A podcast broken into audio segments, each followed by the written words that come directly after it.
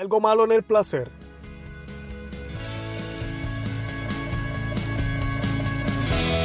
Bienvenidos a Conoce, Ama y Vive tu Fe. Este es el programa donde compartimos el Evangelio y profundizamos en las bellezas y riquezas de nuestra fe católica. Les habla su amigo Luis Román y quiero recordarles que no podemos amar lo que no conocemos y que solo vivimos lo que amamos.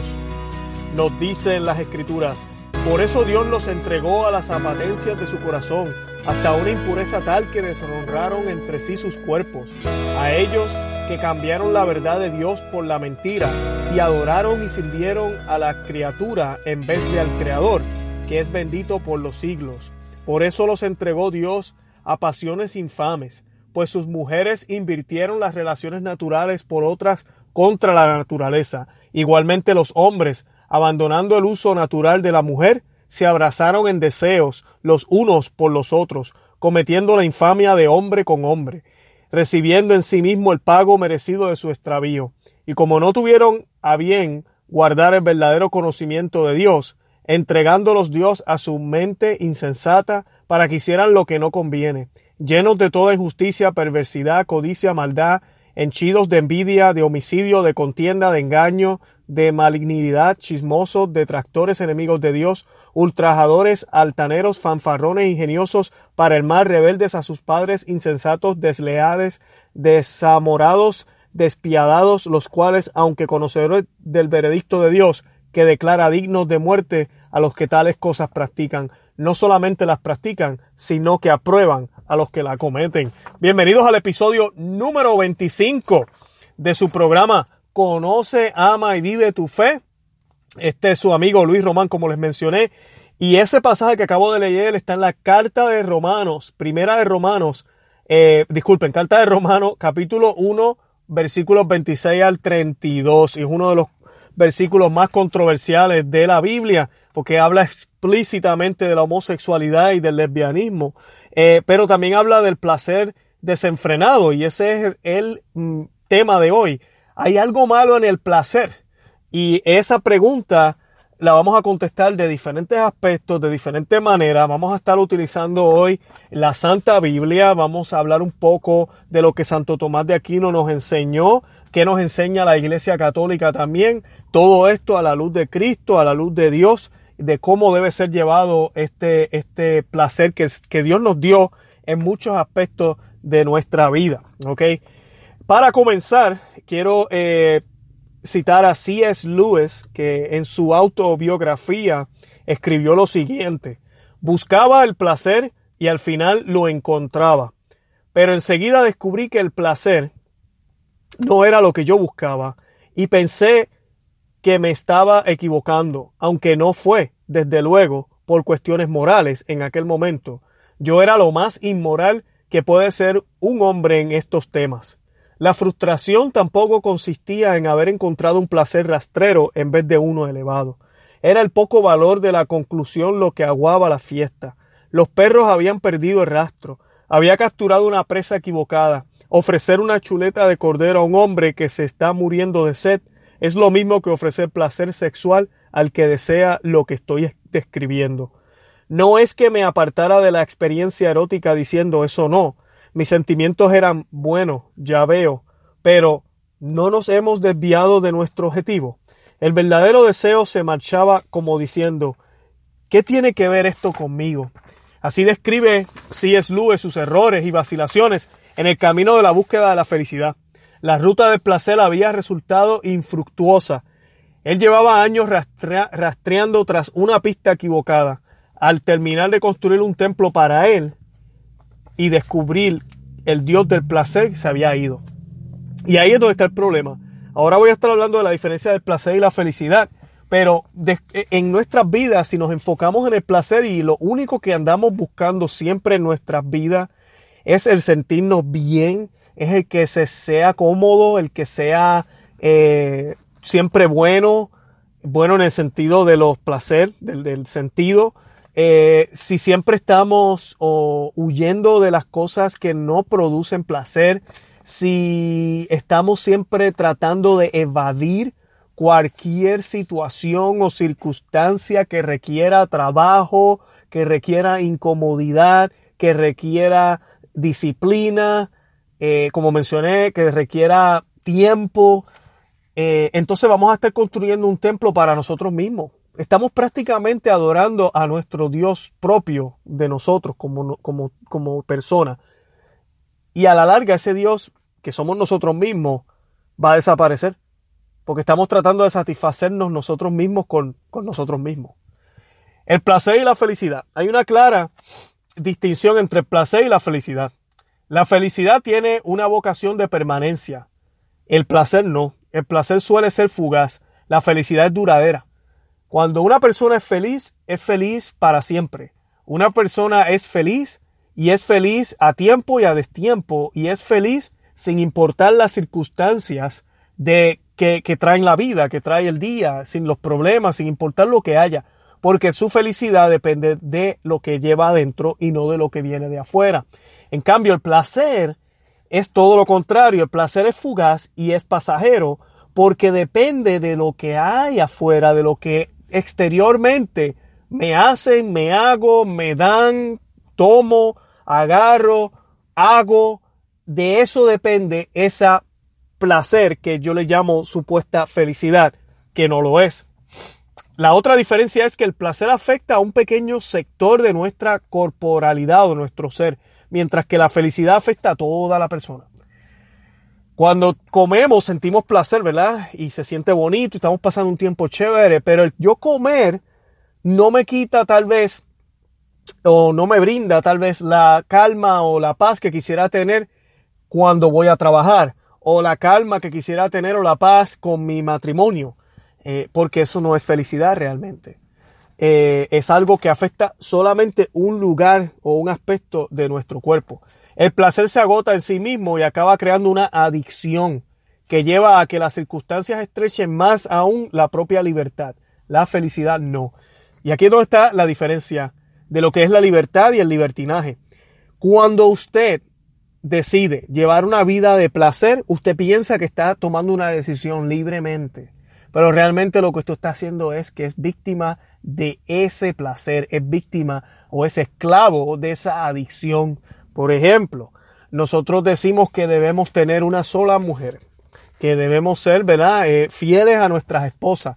Es lo que nosotros los cristianos creemos eh, y los judíos también creen lo mismo. nosotros no tenemos múltiples esposas. Para algunas personas eso será un poco como que, ay, pero ustedes no saben lo que se están perdiendo. Yo podré tener mi esposa en casa, pero tengo mi amante también. Y no hay nada de malo con eso. Yo soy libre yo decido tener dos mujeres, ustedes son esclavos porque la religión les impone tener una sola mujer. Pues es todo lo contrario. Es todo lo contrario. Al yo tener una sola mujer, mi amor es completo hacia ella y libremente yo puedo amarla a ella sin tener que mentir, sin tener que engañar, sin tener que, casi partirme en dos para poder amar a la otra parte supuestamente que tengo, mi amante. En cambio, cuando yo me eh, esclavizo al placer y necesito tener dos, tres, hasta cuatro mujeres, entonces tengo un problema. Y mi problema no es que soy libre, mi problema es que realmente soy esclavo. Aunque aparentemente estoy haciendo lo que me da la gana, pero no lo es. Los placeres por sí solos no garantizan felicidad alguna. Necesitan de un hilo que los una, dándoles un sentido. Eso se explica por sí solo. Las satisfacciones momentáneas e invertebradas desorganizan la vida, la fragmentan y acaban por atormentarla. ahorita dando el ejemplo de la infidelidad, muchos hombres dirán, wow, tú no sabes lo que te estás perdiendo. Yo tengo tres mujeres, tengo mi esposa y dos mujeres más. Eh, oye, pero qué difícil es tener tres vidas, ¿no, no creen? Debe terminar uno agotado. El tratar de aparentar, el tratar de ocultar, el tener cuenta de qué hice, qué dije, qué no dejé de hacer debe, debe dar más trabajo que solo tener una persona. De seguro que debe dar más trabajo. Y la realidad es que estas personas no son felices. No solo porque están abusando de ese don de Dios de poder amar, ese don de Dios de la sexualidad, porque es un don, es un regalo, sino que están abusándose ellos mismos y están utilizando su cuerpo como si fuera un objeto. Y eso, a la larga, causa una falta de felicidad que no se puede llenar con nada. Además de que no tenemos algo que se puede tener al uno ser entregado completamente a una sola persona, poniendo el ejemplo de la persona infiel. Cuando una persona es fiel a uno solo, hay un compromiso. Y los compromisos nos dan esa seguridad en la otra parte. Además de tener la seguridad, el compromiso hace que esa relación sea única. ¿Y a quién no le gustan las cosas únicas, legítimas, que no son iguales? Además de esto, lo que esa otra parte tiene también conmigo es recíproco, porque la otra parte también me devuelve, que no, no amamos por devolver, pero es así, nos devuelve exactamente lo mismo. Cuando yo estoy en múltiples relaciones y no hay ningún tipo de compromiso, nada de eso existe. Es simplemente una acción sexual, un lugar, un rato de placer y se acabó. Eso es todo. Y como así pasa el momento, así pasa también la relación, así de pasajero es el placer. La felicidad se presenta ante nosotros con leyes propias, increbrantables, con leyes que requieren compromiso. ¿Deberíamos entonces evitar el placer? Mm, la respuesta es no. El placer y el dolor tienen un innegable protagonismo en la vida de cualquier hombre. Condicionan siempre de alguna manera todas nuestras decisiones. Y esa pregunta de si deberíamos evitar el placer también aplica si deberíamos evitar el sufrimiento, el dolor. Y no estoy hablando de ser masoquista, claro que sí, uno busca el bienestar, pero ni el placer ni el dolor son malos ni buenos de por sí. En efecto, lo malo es dejarse vencer por el placer o por el dolor. Lo malo es obrar mal por disfrutar de un placer o por evitar un dolor. ¿Ok? Se puede sentir placer sin ser feliz. Y también se puede ser feliz en medio del dolor. De ahí la necesidad, y lo que decía Platón, de haber sido educado desde joven para saber cuándo y cómo conviene sufrir o disfrutar. Pues igual que hay acciones nobles y acciones indignas, podemos decir que hay placeres nobles y placeres indignos. Son muchas las cosas que el hombre desea y para alcanzar cada una de ellas, él tiene que renunciar a otras aunque esa renuncia le duela. Aristóteles, ¿verdad? Decía que no hay nada que pueda hacernos agradable para siempre. No hay nada que realmente nos pueda hacer felices para siempre. Toda elección conlleva una exclusión. Y eso es importante entenderlo. Toda elección conlleva una exclusión. Por eso es importante acertar cuando se elige, sin demasiado miedo a la renuncia. Pues detrás de lo atractivo no siempre está la felicidad. Tanto el placer como la felicidad llevan siempre consigo asociada la renuncia, el dejar algo para poder ser feliz o para no ah, experimentar dolor o tener que experimentar el dolor para poder alcanzar la felicidad luego, ¿verdad? Tampoco está la solución de la supresión de todo deseo, o sea, de no sentir nada, tenerle miedo al placer y tenerle miedo también al dolor porque sin deseos la vida del hombre dejaría de ser propiamente humana. Eso es lo que nos hace humanos. El hombre se humaniza cuando aprende a soportar lo adverso, a abstenerse de lo que puede hacerse, pero no debe hacerse. Este es el precio que debe pagar nuestra inexorable tendencia a la felicidad. Si usted y yo queremos alcanzar lo que de ella es posible en esta vida, lo sensato es dejarse conducir por la razón para no asustarse ante el dolor ni dejarse atrapar por el placer. Al igual que guardar la salud exige un cierto esfuerzo, ¿verdad? Para poder mantenernos saludables, pero gracias a él te sientes mejor, la castidad fortalece el interior del hombre y le proporciona una honda satisfacción. Cuando no se cede al egoísmo sexual, se alcanza una mayor madurez en el amor, en, lo, en el que la castidad sublima la intensidad de los sentimientos. Surge una luz transparente en los ojos y una alegría radiante en la cara que otorgan un atractivo muy especial. Así que no se trata de prohibirnos, no son provisiones, sino se trata de poder realmente ordenar nuestros sentimientos y alcanzar lo que realmente la felicidad nos propone. Por otra parte, aunque las claves de la ética no son las provisiones, no puede olvidarse que toda ética supone mandatos y provisiones.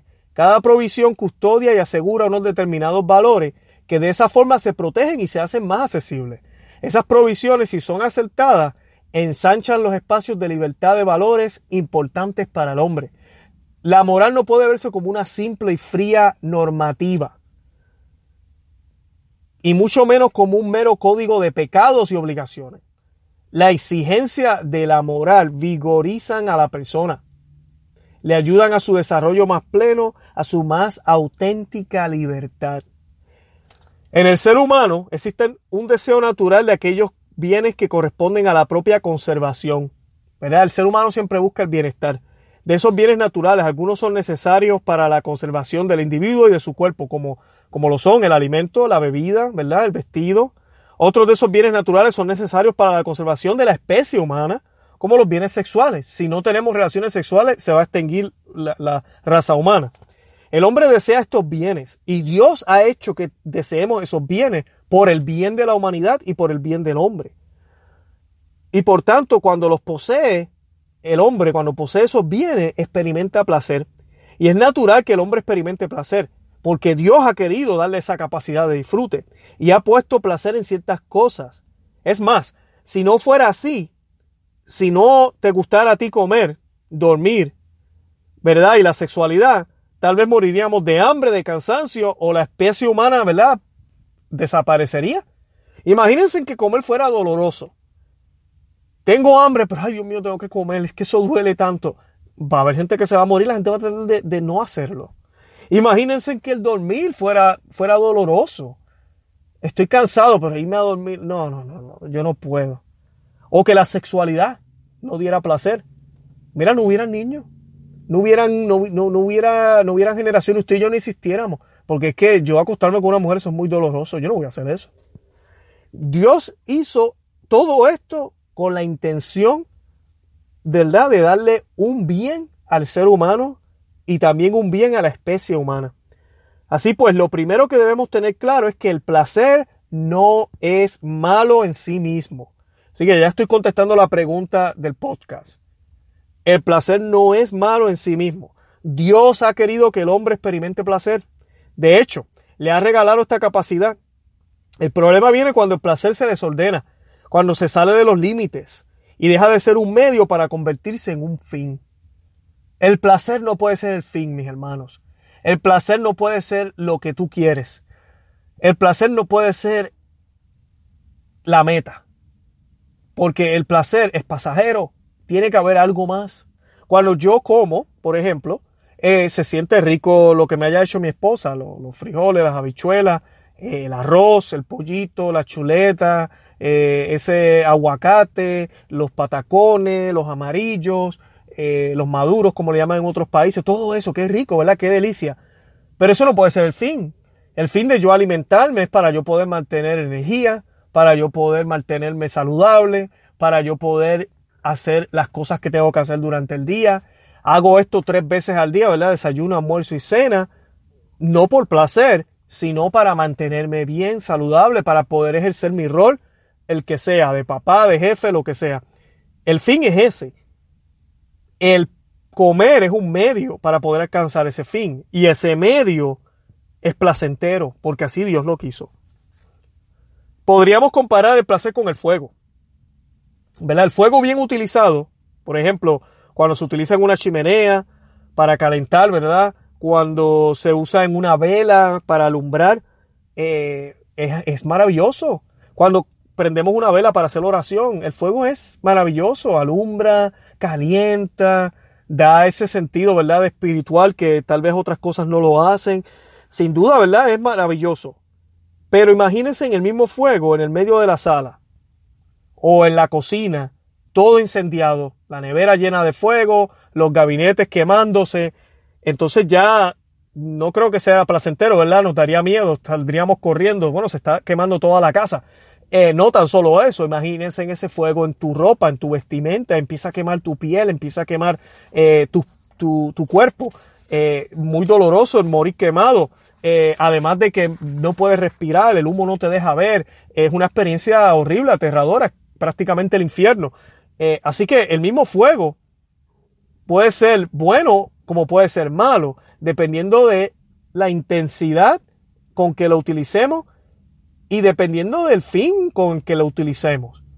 Porque volviendo a la comida, si el medio que yo utilizo es para yo mantenerme saludable, pues yo voy a comer las reacciones necesarias y la comida apropiada para mantener ese fin, que es el yo mantenerme saludable. Pero si mi fin es el placer, entonces yo voy a comer sin límites. Voy a comer muchas cosas que posiblemente no son saludables, como dulces y cosas así, porque lo que quiero es comer y comer y comer. Entonces voy a caer en el pecado de la gula.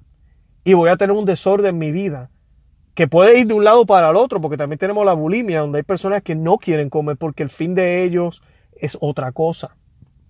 Y porque tienen, ¿verdad? Hay una situación de enfermedad. El hombre, al ser creado, fue dotado por Dios de unas facultades, y esas facultades superiores, que nos hacen diferentes a cualquier ser en todo el universo y que nos asemejan a Dios, es la inteligencia y la voluntad, que son exclusivas de nosotros. Y fuimos dotados por pasiones, ¿ok? Instintos y sentimientos que nos hacen también diferentes a los demás eh, animales y, seres vivientes que hay en la tierra.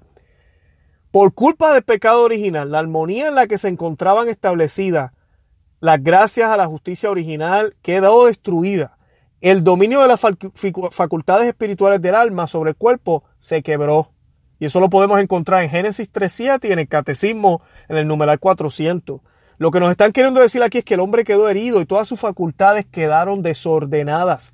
A partir de allí perdió el dominio sobre sus pasiones, instintos y sentimientos, los cuales naturalmente deberían estar sometidos y ser plenamente gobernados por la inteligencia y la voluntad que les mencionaba al principio. Es por ello que vemos cómo el cuerpo no se somete al gobierno del alma, por el contrario, él quiere dominar y prevalecer, rechaza el control, quiebra todo freno y se lanza desmeduradamente en búsqueda de placeres.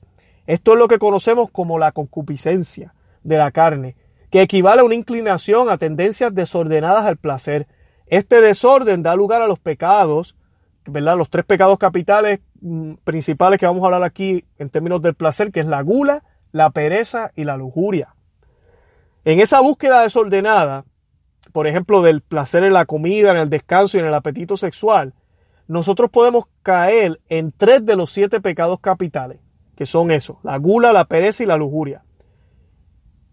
La gula es la búsqueda desordenada de la comida y las bebidas, y este vicio deforma la voluntad, haciéndola cada vez más frágil. Y nos vamos queriendo alimentar y comer de cuanta cosa hay, pero esa gula puede transferirse y puede llevarnos a, llevar a, a ser adictos a otras cosas por querer satisfacer nuestro cuerpo. San José María Escriba de Balaguer decía, los placeres de la mesa preparan los placeres de la carne. Es decir, quien no refrena su gula y se sacrifica en el comer, difícilmente podrá ser una persona pura y casta. Por ahí empieza todo. El podcast anterior que grabamos hablamos del ayuno y la abstinencia y esa es la idea. Si podemos controlar lo que ponemos en la mesa y podemos controlar nuestro cuerpo, entonces vamos a ser capaces de poder controlar nuestra vida. No pretenda usted controlar su vida entera, que dominar unas tendencias pecaminosas que tal vez usted tiene. Si todavía usted ni siquiera puede decir yo no voy a comer carne los viernes, yo no voy a comer tal cosa tal día, voy a abstenerme de esto este mes. Si usted no puede hacer eso y no tiene la voluntad y la fuerza de hacerlo, jamás ni nunca va a poder cambiar sus tendencias y su vida. Así que los invito a que escuchen ese programa, el episodio 24 acaba de mencionar, menciono a cada rato en el episodio miércoles santo. Me refería al miércoles de ceniza. Estoy hablando de miércoles de ceniza, viernes santo, y digo como 100 veces miércoles santo, ¿ok? Así que cuando escuche miércoles santo, es miércoles de ceniza. Continuando, lo mismo pasa con el descanso, con el dormir. Si cada vez queremos trabajar menos, hacer menos esfuerzo, descansar más, hacer todo fácil, prácticamente no hacer nada, caemos en lo que se le llama la pereza caemos en lo que se le llama ese pecado de, dejar que el tiempo pase y no ser productivo. Y no hay que olvidar que las personas más exitosas en la vida no son precisamente las que están más capacitadas más estudiadas, sino las que tuvieron la voluntad fuerte y perseverante. Por ello lograron lo que se propusieron. Los santos han sido hombres también de voluntad, que han tomado, como diría Teresa de Ávila, una determinada determinación de alcanzar la santidad. Las almas grandes tienen voluntades, las débiles solo tienen deseos. ¿En dónde te encuentras tú? El pecado de la lujuria, que se está quedando con el mundo entero, comenzando en los años 60 y 70 con la liberación sexual, la revolución sexual, eh, continuando con todo esto de la pornografía, con toda esta promoción de hagamos el amor y no la guerra, como hacer el amor es simplemente tener sexo, sexo es igual a amor, y nos mezclan esos, nos mezclan esos, esos uh, términos. Y hoy en día la juventud piensa que para que haya amor primero tenemos que acostarnos en la cama y ahí el amor va a surgir. Y no debería ser así, no es así. El orden correcto es que surja amor sin yo haberme entregado a ti, que surja ese amor sin que nos hayamos conocido íntimamente y que luego por ese amor que ya tenemos estemos dispuestos a entregarnos por completo física y espiritualmente a la otra persona. Y ahí es que viene esa intimidad esa intimidad como el Señor la quiso tener. El sexo es una dimensión del amor, hace parte del amor, pero no lo agota, no logra abarcarlo completamente. Cada vez es más normal la fornicación hoy en día en, entre, en, este mundo. Unión carnal entre un hombre y una mujer fuera del matrimonio, eso es fornicación, Catecismo 2353. Hoy en día los noviazgos buscan la excusa, nos amamos, la pregunta es si en realidad se aman tanto como para entregarse sus cuerpos, ¿por qué no se comprometen para toda la vida? La respuesta es sencilla, no lo hacen porque ese amor no está maduro y eso no lo quieren aceptar, o que no es amor. Ellos piensan que es amor, pero no es amor, es una atracción sexual lo que ellos tienen. Y por eso no quieren casarse. El sexo libre o casual lo que hace es esclavizar a la persona, volverle una, un, un esclavo de las hormonas, egoísta e incapaz de amar, porque todo el mundo que se ha acostado es simplemente un objeto. No hay compromiso, no hay eh, fidelidad, no hay eh, ese compromiso, esas promesas. Eh, el hombre de hoy es un ansioso buscador de placer y se lo procura por doquier. Y es triste ver al hombre de hoy en eso, porque asistimos ahora mismo a una sociedad donde hay soledad, depresión, donde a veces no hay ni sentido para vivir por culpa de este tipo de vida que se predica y que se vive. El amor entregado y sacrificado llega hasta lo profundo del alma, la sacía y le da felicidad. ¿Ustedes no han notado que usted recibe más cuando da que cuando, cuando recibe? Vuelvo y repito, cuando damos amor recibimos más amor que a veces que cuando nos están amando a nosotros. Y el amor es mucho más que el sexo. Cuando yo tengo un compromiso con una persona y yo me entrego completamente a esa persona y yo le soy fiel y hago promesas y todo lo demás, quien sale beneficiado también soy yo sin darme cuenta. Eso no lo tienen las personas que practican esa sexualidad libre y casual. Lo que es la masturbación, la pornografía, la promiscuidad, todo esto es malo, este, este placer es malo. Hace que el hombre pierda el freno y sea cada vez más insaciable en la búsqueda de placer sexual. Es como un drogadicto y tiene que aumentar la dosis cada vez más y más y más y más. Buscan nuevos placeres, nuevas experiencias. Es triste ver hombres casados que están en esto, mujeres que están en esto. Y cuando van a tener relaciones con sus parejas o ya no se sienten atraídos. Y esa es la razón, por estar mirando cosas que no deben estar mirando. Se ponen a comparar, quieren que la pareja haga cosas que no hacía, que, que, que ven en estas películas y vive en un mundo prácticamente de fantasía. Inclusive está comprobado que las personas que son adictas a la pornografía tienen problemas para poder eh, socialmente eh, desenvolverse. Porque se han acostumbrado hasta a darse placer solos. Se han acostumbrado a vivir algo que debería ser entre dos solos. Algo que no es natural. Es que usted como ser humano sienta placer y se haga placer al ver a otros dos humanos que realmente están actuando, teniendo relaciones, es, para eso no fue hecho. Dios no hizo la relación sexual para que fuera vista, para darle placer a otros. Dios la hizo para que nos procreáramos y como manifestación de amor entre hombre y mujer. Las consecuencias son terribles. Físicamente, mira, cuando estamos en este mundo de la lujuria, enfermedades de transmisión sexual, embarazos no deseados. Si estamos bien hundidos, vamos a recurrir al aborto. Psicológicamente, una sexualidad desordenada que hace a la persona esclava, incapaz de dominarse propia, ¿verdad? De dominarse el mismo. La incapacidad para la felicidad y, afectar, y, y establecer vínculos duraderos. Y esa es también la cosa que perdemos. El ser humano necesita establecer vínculos duraderos. Después que papá y mamá se mueren, después que papá y mamá se van, después que usted se hace viejo, ¿quién les va a quedar al lado suyo? Usted tiene que empezar a establecer esos vínculos. Y cuando caemos en esto de buscar el mero placer en las personas, en vez de querer buscar un vínculo, una relación donde nos lleve a la felicidad y no al placer, se nos va a hacer imposible. Espiritual, cuando el hombre busca el placer por el placer, se vuelve egoísta e incapaz de amar. Social, altos índices de divorcio, como decía ahorita, madre soltera, eh, problemas económicos, todo esto comienza con este desorden. San Agustín dice, con este mal no es compatible virtud alguna, sabiduría alguna, sino que con él reinan todas las clases de perversidades, con el mal de la lujuria. San Ambrosio, escribiendo a una virgen cuya virtud acababa de naufragar, le dijo que su alma, antes templo del Espíritu Santo por el vicio de la impureza, había llegado a ser morada de demonios. Así que imagínense. Y la pureza, ¿verdad? La virtud de la pureza es lo que debemos desarrollar. Es la que nos puede conducir a la felicidad es la que puede mordiar, ordenar y llevar el placer a tu vida, el placer que lleva al fin, que es a la felicidad.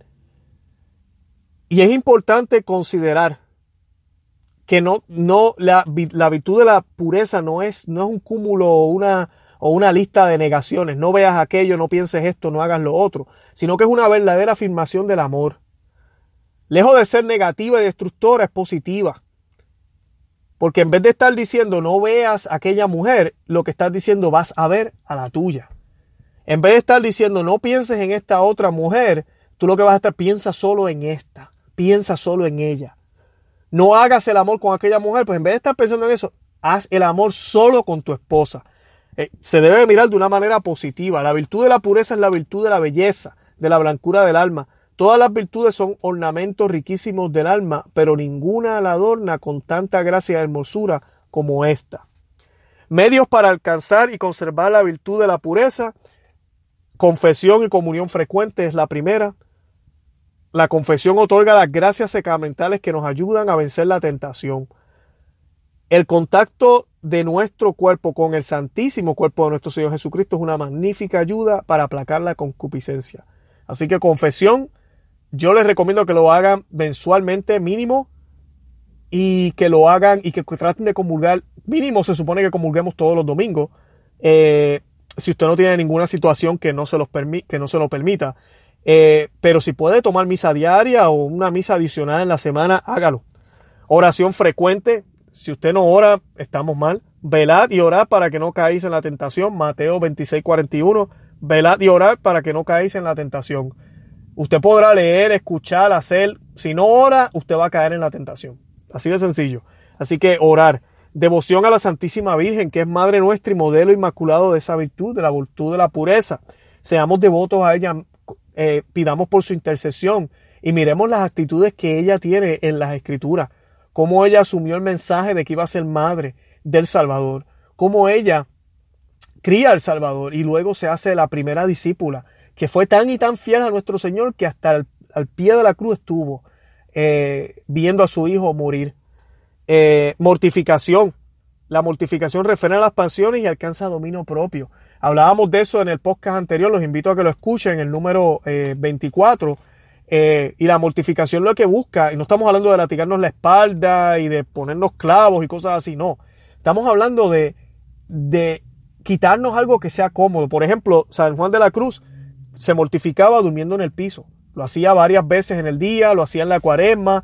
Eh, usted decida cuántas veces usted quiere hacer una cosa así. Hay personas que no le ponen sal a la comida y lo ofrecen o no le voy a poner azúcar al café. Eh, cositas así, eso es mortificación. Y eso hace que usted alcance el dominio propio. Porque si usted le está diciendo al cuerpo, yo sé que tú quieres esto con azúcar, pero yo no le voy a poner azúcar y me lo voy a tomar. Y se lo toma. El cuerpo se empieza a acostumbrar a poder tomar el café con y sin azúcar. Así va a ser su vida. Usted se va a acostumbrar a vivir sin pecado. Usted se va a acostumbrar, ya su cuerpo está acostumbrado a hacer las cosas mal y se ha acostumbrado a hacer las cosas con pecado. Eso no lo, no lo puede quitar, pero lo puede aplacar con nuevas actitudes y con nuevas, nuevos comportamientos.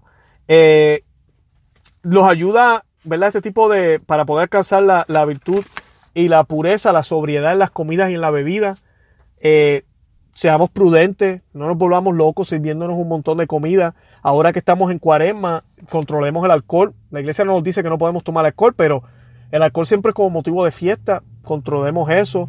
Eh, evitar la ociosidad. Siempre ha de haber algo en, en que ocupar el espíritu o ejercitar el cuerpo. No si, cuando a veces nosotros no estamos ocupados, ahí es donde viene el problema. Eh, nos ponemos a ver cosas en el teléfono que no tenemos que ver vamos a la televisión y empezamos a mover eh, en los canales y buscando porquería, porque no tenemos nada que hacer. Haga un plan. Ese tiempo libre que usted tiene, ok, ¿qué libro voy a leer? ¿Qué curso voy a hacer para la iglesia? Eh, voy a ir a visitar el Santo Sacramento en aquella parroquia. Voy a tomar misa hasta ahora. Busque algo que hacer que tenga que ver con Dios y con su espiritualidad y manténgase ocupado. Usted va a ver que no va a caer en, esa, en esos pecados. Eh, y hoy, huya de las ocasiones el que ama el peligro, en él perece. No busque, no, no esté donde hay pecado. Si usted sabe que usted tiene un problema de gula, si usted sabe que usted tiene un problema de lujuria, eh, de pereza, huya de esas situaciones donde se puede ver o se usted puede estar cómodo para cometer esos pecados, porque entonces va a caer en eso. Así que para, para concluir, ¿el, ¿el, placer es malo? Mm, ¿Hay algo malo en el placer? No si está ordenado hacia un fin correcto y bueno. Pero si el fin es el placer en sí mismo, entonces tenemos un problema porque el placer lo vamos a querer hacer una, otra y otra y otra vez. Y vamos a caer en estos graves pecados de la gula, de la pereza y la lujuria. Así que los reto a que busquen al Señor como Él nos los pide, siguiendo sus mandatos. Sus mandatos, acuérdense lo que les digo, no es, son reglas. No es que Él nos quiera hacer la vida imposible. La idea es que podamos libremente poder vivir y disfrutar lo que la vida nos da por, por, por gracia de Dios, pero con el fin correcto. Este ejemplo yo creo que yo lo he dado en otros podcasts y me gustaría compartirlo hoy. Y es el ejemplo de podemos utilizar el lenguaje, podemos utilizar el baloncesto. Eh, el lenguaje, por ejemplo, yo que hablo español e inglés, cada lenguaje tiene normas, tiene reglas de puntuación, hay reglas de autografía. Eh, si yo digo, yo quiero hablar inglés y yo simplemente empiezo a decir palabras en inglés a lo, a lo loco, como decimos, sin ningún orden, ¿ustedes creen que yo voy a estar hablando inglés? Posiblemente no. ¿Usted cree que una persona que habla el idioma del inglés podrá entender lo que yo quiero decir? No. ¿Usted cree que si yo no sigo las normas y reglas de puntuación y de, y de ortografía, yo podré hacer o escribir una oración, un párrafo eh, en inglés coherentemente que las otras personas puedan entender? No, no lo voy a poder hacer. Yo tengo que someterme a las normas y reglas de puntuación. Tengo que someterme a la pronunciación que el inglés requiere para cada letra. Aunque se ven idénticas que en el español, pero tienen una pronunciación diferente. Tengo que memorizarme eso, lo cual requiere que yo tenga que practicar, que tenga que estudiar, que tenga que fallar algunas veces y volverlo a tratar hasta que por fin lo, lo, memorice y lo aprenda. Y cuando yo logre hacer todo eso, va a llegar el momento en que yo me voy a sentar a escribir una oración en inglés y libremente yo voy a poder expresar las ideas que yo quiero transmitir en ese otro idioma. Libremente yo voy a poder comunicar verbalmente a otras personas de habla inglesa lo que yo quiero expresar, pero tengo que someterme a esas reglas primero. Tengo que pasar por ese, eh, por esa, por esa parte. Y esa regla, como decíamos ahorita, no queremos evitar el placer, pero tampoco queremos evitar el dolor. Puede que sea que cause dolor en el momento, pero a la larga va a causar algo placentero que no va a ser el fin, sino que el fin va a ser poderme comunicar en esa segunda lengua efectivamente. Y eso me va a brindar a mí una satisfacción el poderlo hacer. el otro ejemplo que les quiero dar es el del juego de baloncesto. Yo puedo tomar la bola y empezar a zumbarla al, al canasto. Puedo hacer lo que me dé la gana, ¿verdad? Pero si yo no me someto a las reglas, yo no voy a poder jugar el juego exitosamente. Si yo no me someto a las reglas, el juego del baloncesto requiere que lo juguemos en equipo. Yo tengo que jugar con otros miembros del equipo. Y todos tenemos que estar en la misma página y seguir unas normas y unas reglas. Si yo no sigo esas normas, yo no voy a poder jugar con los demás miembros del equipo. Y los miembros del equipo no van a querer jugar conmigo porque ellos no van a poder tampoco lograr sus metas como, como, como jugadores, porque yo estoy interviniendo con mi manera errónea de jugar el juego. Yo tengo que comenzar a aprender las reglas. Por ejemplo, una de las reglas importantes en el juego del baloncesto es que yo tengo que triviar la bola. Yo tengo que eh, llevarla. Yo no puedo, hay dos canastos, uno es el mío y otro es el del otro equipo. Yo no puedo tirarla a cualquier canasto. Para que cuente a favor de mi equipo, tengo que, que, que eh, encestar la bola en el canasto correcto. Eh, hay una manera de poder pasar la bola, una manera, hay un lugar, un espacio que está marcado por líneas que yo tengo que mantenerme dentro. Si me salgo de ese espacio, eh, estoy fuera. hay diferentes reglas. Yo empiezo a aprender todo eso y llega el momento en que libremente yo puedo jugar el juego. ¿Ok? Y puedo mostrar mis habilidades y ayudar a los otros miembros del equipo para que ganemos el partido. El fin es ganar el partido. Me causa placer jugar el juego. Claro, tengo que seguir las normas y las reglas para mantener en control ese placer. Pero el, fin no es solo jugar, el fin es ganar el juego. Así que el placer de jugar me lleva hasta hacia otro fin. A veces voy a perder, a veces voy a ganar. Pero ese es el fin, el poder ganar ese partido. Pero tengo que someterme a esas reglas. Y es exactamente lo mismo con los mandatos que el Señor nos da. Son las reglas del juego. Son las que nos pueden llevar hacia ese fin único. Ese fin que es el único fin que va a poder llenar nuestros corazones. Aquí hablábamos de que si, hay algo malo en el placer, y hablábamos un poco de la felicidad y hablamos del placer. La felicidad completa aquí no la podemos alcanzar. Tomás de Aquino decía que inclusive ni siquiera con la Santa Misa y todas las oraciones que hagamos, y mira que se siente una felicidad grandísima cuando estamos en, la liturgia, cuando comulgamos, eso no se compara con lo que vamos a recibir, con lo que vamos a vivir cuando estemos con Dios en la patria prometida. Es ahí es donde vamos a por fin sentirnos llenos. Ese vacío que tenemos no puede ser llenado aquí y eso debemos estar conscientes, porque si pensamos que aquí hay algo que nos puede llenar y nos puede mantener feliz, entonces vamos a caer en la mundanidad. Vamos a empezar a idolatrar cosas que son de aquí abajo. Y nuestro Señor eh, y las Sagradas Escrituras son muy claros. No te preocupes por las cosas de aquí abajo, sino preocuparte por las que son eternas. Así que humanamente nos hacemos santos. Con nuestras acciones humanas, con nuestra vida, es que llegamos al cielo. No solamente espiritualmente, no solo con el espíritu yo alcanzo la santidad. Yo tengo que amar, yo tengo que actuar coherentemente con lo que yo quiero que mi espíritu y mi alma y mi cuerpo también cuando resucite alcancen. Así que tengamos eso siempre en cuenta y siempre tengamos en mente que el fin no puede ser el placer, el fin tiene que ser algo más y el fin debe ser las cosas de Dios, la santidad. Ese es el fin que debemos tener. Eh, los invito a que visiten nuestra página web conoceamavivetufe.com eh, también los invito a escuchar los demás episodios de este podcast. Lo bueno de este podcast es que nosotros no tratamos noticias, así que usted puede escuchar cualquiera de estos episodios en cualquier momento y ellos siempre están, eh, están al día. No es que esta información va a cambiar. Así que pueden ir a, y comenzar desde el primero. Eh, van a ver que el estilo es un poco diferente. Hemos cambiado, hemos evolucionado poco a poco. Pero vayan y escúchenlo. También los invito a que nos busquen en Facebook, Instagram y Twitter. Conoce a eh, o conoce a Vive tu solamente y nos van a encontrar ahí. Denle like a la página eh, y síganos ahí. Ahí posteamos siempre el Evangelio y todo lo demás. En nuestro blog colocamos este artículos casi todos los días sobre. Ahorita estamos posteamos información sobre miércoles de ceniza, la cuaresma, eh, información escrita, es un blog para que puedan seguir aprendiendo y creciendo en la fe. Esa es nuestro, nuestra misión, ¿verdad? Que conozcamos, vivamos, amemos y vivamos la fe adecuadamente. También ah, les quiero pedir que eh, se suscriban al podcast. Eh, van a ver aquí en las notas del podcast hay diferentes eh, aplicaciones enumeradas. Denle clic a eso o, y baje la aplicación y suscríbase. Mientras más suscriptores tengamos, mejor nos colocamos cuando las personas están buscando algún audio sobre la fe católica o el cristianismo.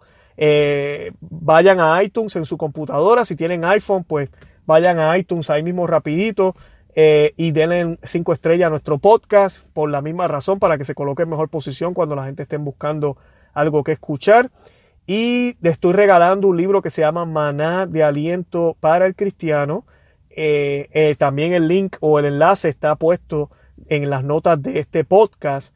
dele clic ahí, le va a pedir su nombre, le va a pedir su email. Yo le voy a estar mandando una copia PDF eh, completamente gratis de mi libro. Es un libro que trata de, eh, de, dar ánimo cuando estamos en esos momentos de desierto, de desaliento, cuando llevamos ya un tiempo las cosas de Dios y como que no era lo que esperábamos, eh, o nos sentimos traicionados por cosas que suceden en la iglesia, o porque pensamos que no, no tenemos ya ganas de seguir, de servirle a Dios. Todos esos temas los tocamos ahí. Creo que es un buen libro para ahora, para la cuaresma. Es bien corto, son a menos de 120 páginas. Eh, así que lo pueden, dos centavos que estén ahí rapidito, lo pueden leer. Eh, y nada, déjenos sus comentarios, envíenme mensajes, eh, oren por mí, oren por mi familia, que yo también estaré orando por ustedes. No se olviden de pedir por la Santa Iglesia, por el Papa y sobre todo oren el rosario todos los días. Nuestro deber, nuestra Madre Santísima nos pidió en Fátima, debemos orar el rosario todos los días. Eh, así que los dejo pidiendo la intercesión de la Santísima Virgen por ustedes y que el Señor me los bendiga siempre. Santa María, ora pro nobis.